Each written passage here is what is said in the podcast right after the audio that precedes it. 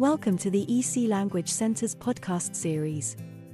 Here we teach you phrases that are in line with certain themes. You will hear first the sentence in your own language, then it will be repeated twice in English. This gives you a chance to repeat the phrase and have a bit of practice. There are 10 phrases in each episode.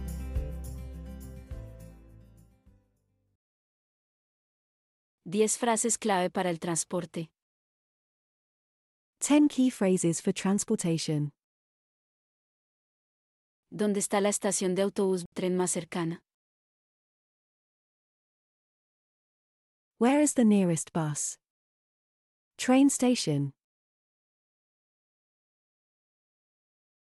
Where is the nearest bus? Train station. ¿Cuánto cuesta un billete a Londres, por favor? How much is a ticket to London? How much is a ticket to London? Este autobús tren va a Manchester.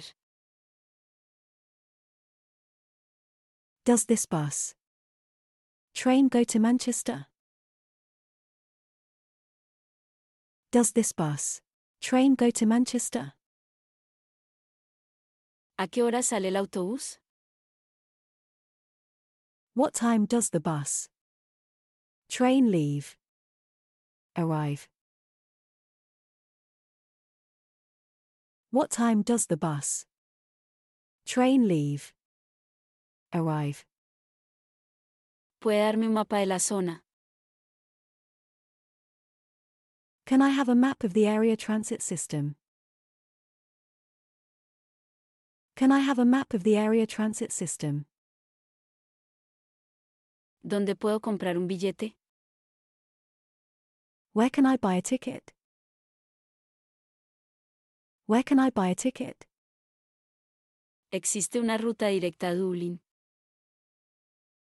Is there a direct route to Dublin? Is there a direct route to Dublin? ¿Cuánto se tarda en llegar a la ciudad? How long does it take to get there?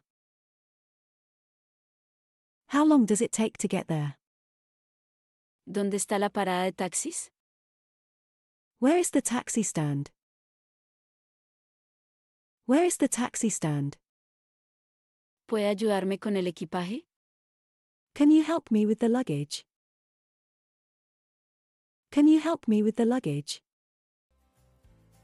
If you have enjoyed this podcast, please follow us to hear more in the series. Visit www.ecenglish.com for a list of our courses.